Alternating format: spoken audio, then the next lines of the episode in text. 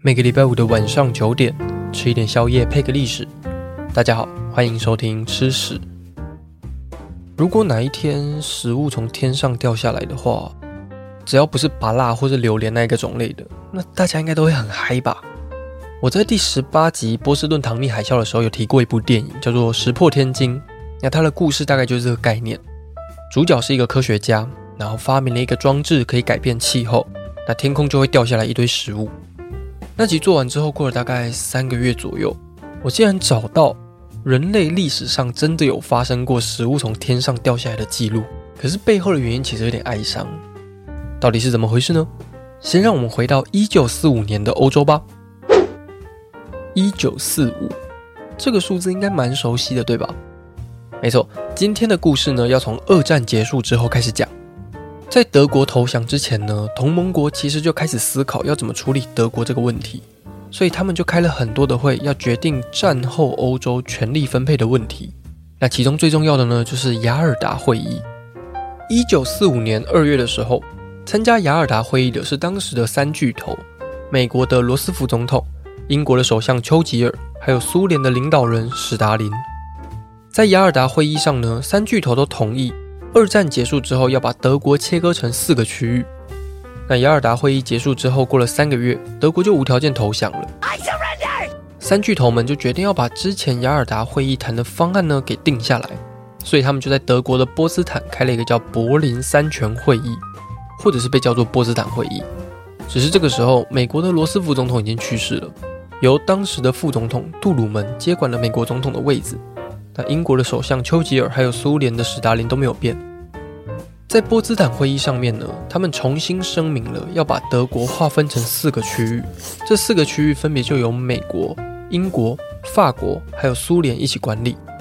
那苏联在德国的东半部，美英法呢则是分掉德国的西半部。德国那时候的首都柏林是纳粹主义的核心地带，那为了避免纳粹主义再次崛起。所以柏林本身又被美英法苏四个国家再划分成四个区域，那美英法一样是拿到柏林的西半部，苏联就拿到柏林的东半部。这四个国家虽然嘴巴上都讲好要一起管理德国，但其实他们都在背后计划一些事情。苏联在一九二二年成立之后呢，就一直在找机会要扩张共产主义的势力范围。一九四五年之后，欧洲各国因为二战然后被打乱七八糟的。权力的结构非常的不稳定，那这个就让苏联找到了一个机会，要把共产主义带进这一些准备重新整顿的国家里面。美国的杜鲁门总统在二战结束之后呢，也开始防止共产势力的扩张。他在一九四七年的时候，在美国国会发表了一场演讲，他认为美国应该要保护任何一个追求自由的国家，让这些国家不会被极权主义给侵略。这里讲的极权主义其实就是共产主义。英国还有法国呢，也是站在美国这一边的。杜鲁门的演讲呢，加深了共产主义还有资本主义的对立，所以在接下来的半个世纪左右，全世界就分成以西方势力为首的资本主义对抗以苏联为首的共产主义。这两大势力在管理德国的方向上面出现越来越多摩擦。二战之后的柏林，通货膨胀非常严重，钞票基本上变得跟废纸没什么两样。甚至还有人会把香烟当成货币拿去买面包啊，或者是买一些生活用品。在一九四七年的时候，西方势力就私底下将他们各自管理的那些区域合并在一起，并且制定了一套新的经济政策，发行了新的货币马克。这个马克上面有印英文字母 B 的符号。这件事情就让苏联觉得自己被排挤了，而且他其实也不喜欢德国被统一起来。毕竟德国在五十年之内呢，曾经大规模的入侵俄罗斯两次。那避免再次被入侵，最好的方法就是让德国保持分裂的状况。所以苏联也在自己的区域推行货币改革，也发行了新的货币，也叫马克。可是这个马克上面印的是 D 的符号，呃，就是改考卷老师在念答案的时候会念成那个猪的那个 D。那发行完货币之后呢，苏联还想要把西方的势力彻底从自己的区域里面赶走。还记得我们刚才讲过说，柏林在当时被割成四个区域吗？在地理位置上，柏林其实是在德国的东边，那就是苏联的控制范围里面。所以柏林里面的西方势力其实是被苏联包围的。那苏联就不能够接受共产主义里面出现这么一小块资本主义，所以在一九四八年六月二十四号的时候，苏联就彻底封锁了整个柏林，关闭所有的陆上还有水上的交通方式，切断西方势力的补给路线。苏联觉得，只要他封锁的够久，那西方势力就会被迫撤退，那他就可以得到一个完整的柏林。可是西方势力这时候就觉得说，他绝对不能撤退，因为如果撤退了，那共产主义就会变得更加的嚣张，所以他们就决定派出糖果轰炸机。糖果轰炸机真的就是把糖果放到轰炸机上面，然后飞到柏林的上空，然后把糖果丢下去。这个计划呢，叫做维特尔斯计划。那丢下去的东西当然不止糖果了，像是医疗用品、面包、柴油等等生活的必需品呢，都被轰炸机载到了柏林上空丢下去。在空投的最一开始呢，每天丢了大约五千吨左右，但到了后期，就曾经在一天之内丢了一万三千吨。在柏林封锁这整段时间里面，西方势力总共花了两百多亿。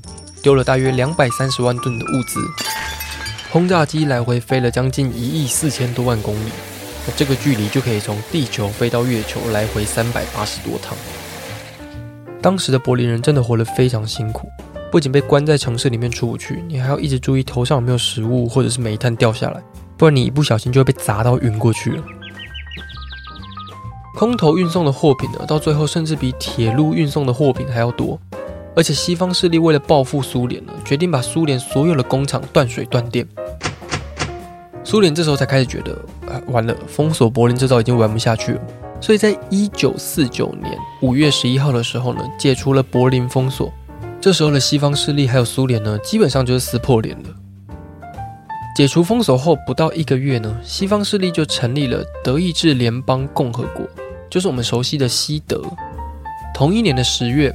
苏联也成立了德意志民主共和国，就是东德。德国在这个时候正式分裂成两个国家。那原本的首都柏林呢，也被分成了东柏林跟西柏林。西柏林就属于西德的势力，东柏林就是东德的势力范围。这两个国家的名字虽然都有德意志共和国，但却非常不一样。西德呢，因为马歇尔计划的关系，他就拿到了非常多的资源。马歇尔计划又被叫做欧洲复兴计划。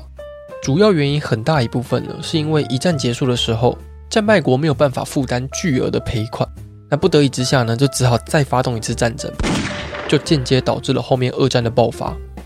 美国为了避免历史重演，所以在战后呢，就投入了大量的美金，要帮助欧洲的国家重新爬起来。马歇尔计划简单来说呢，就是美国变成了美金战士，在这一场冷战的权力游戏里面氪金开外挂，就是要成为全世界排名第一的国家。可是东德的人民呢，在共产主义下却没有过得很好，大家赚的钱都被苏联拿走了，而且每天还要被苏联的秘密警察监视。东德的人就很羡慕西德的人。到了二十世纪中期左右，东德有将近三百五十万人搬到了西德，几乎是五分之一的东德人口。这些人也包含许多专家学者。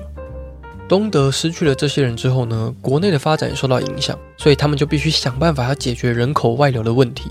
尤其是从东柏林到西柏林的人，在柏林围墙被盖起来之前呢，两边的人其实是可以走到对方的家里串门子的。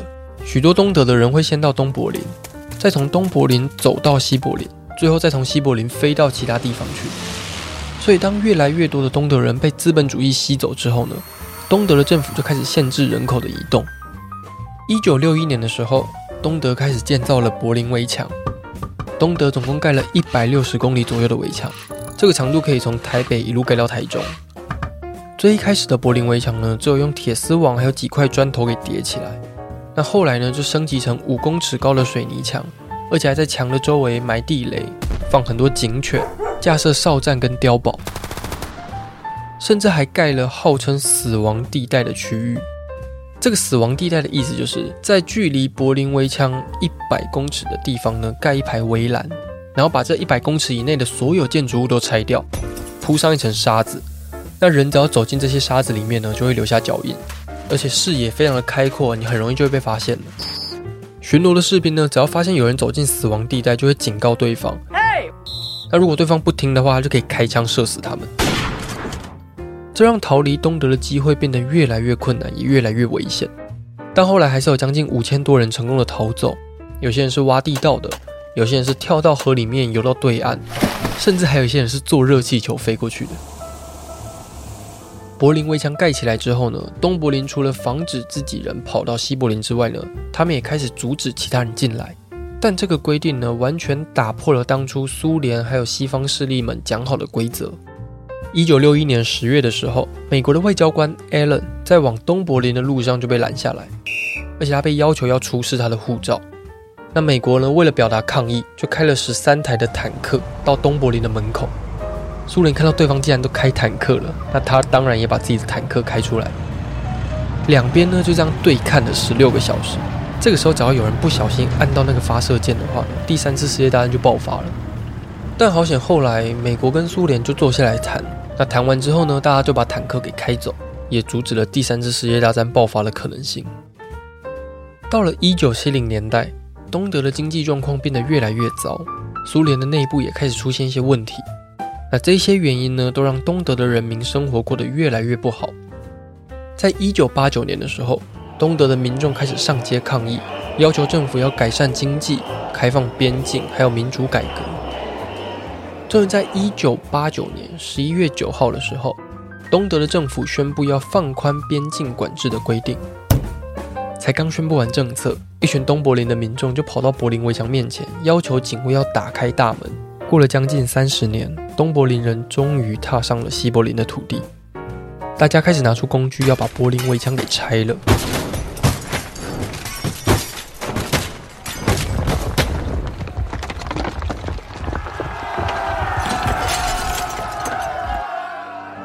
在一九九零年十月三号的时候，东德跟西德在分裂了四十一年之后，终于统一了。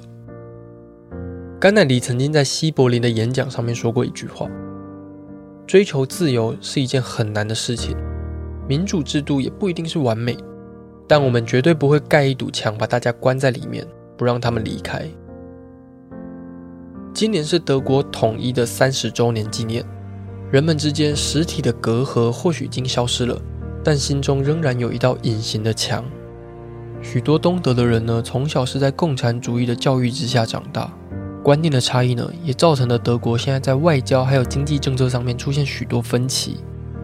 民主或许不能给我们一个解决方法，但它给我们沟通的机会，让我们能够倾听别人的想法，并且做出尊重对方的决定。或许这个才是真正的自由吧。